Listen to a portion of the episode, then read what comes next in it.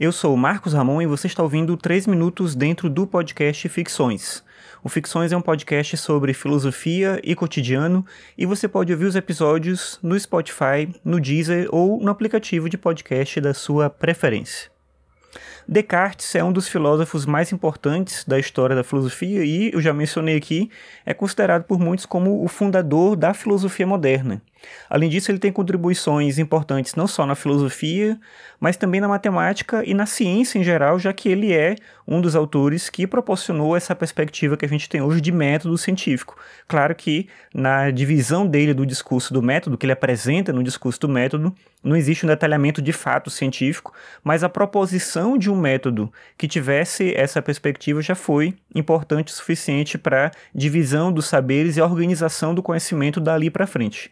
Mas isso não impediu nada disso, conseguiu impedir que ele, como muitos outros autores, falasse coisas que não eram propriamente corretas. Principalmente porque na época do Descartes não se tinha todos os meios que se tem hoje para avaliar algumas coisas, e ele, como muitos outros filósofos insistiam em falar sobre coisas que era muito difícil de mensurar, de codificar, de tentar de fato entender. Isso fica bem claro num livro do Descartes chamado As Paixões da Alma. É nesse livro que ele tenta argumentar de maneira mais direta em relação à tese dele de que o corpo é uma máquina e de que a alma habita o corpo, está conectada com o corpo. Ele defende nesse texto que a nossa alma ela parte de um ponto específico do cérebro e se conecta com todas as extremidades e órgãos do corpo. E é assim que surgem as diversas paixões que movem as pessoas, assim como as dores, as alegrias, os sentimentos diversos.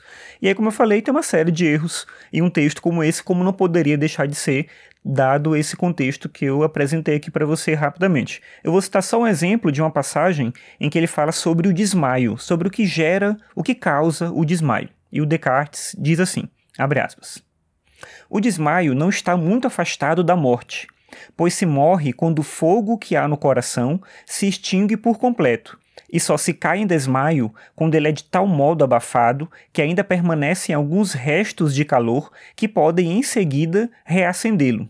Ora, há muitas indisposições do corpo que nos podem levar assim a tombar em desfalecimento. Mas entre as paixões, apenas a extrema alegria, nota-se, dispõe desse poder. E creio que a forma para causar tal efeito é que, abrindo extraordinariamente os orifícios do coração, o sangue das veias entra nele tão de repente e em tão grande quantidade que o calor não pode rarefazê-lo assaz prontamente para levantar as pequenas peles que fecham as entradas dessas veias. É por esse meio que ele abafa o fogo, o qual costuma manter quando entra no coração apenas com medida. Fecha aspas.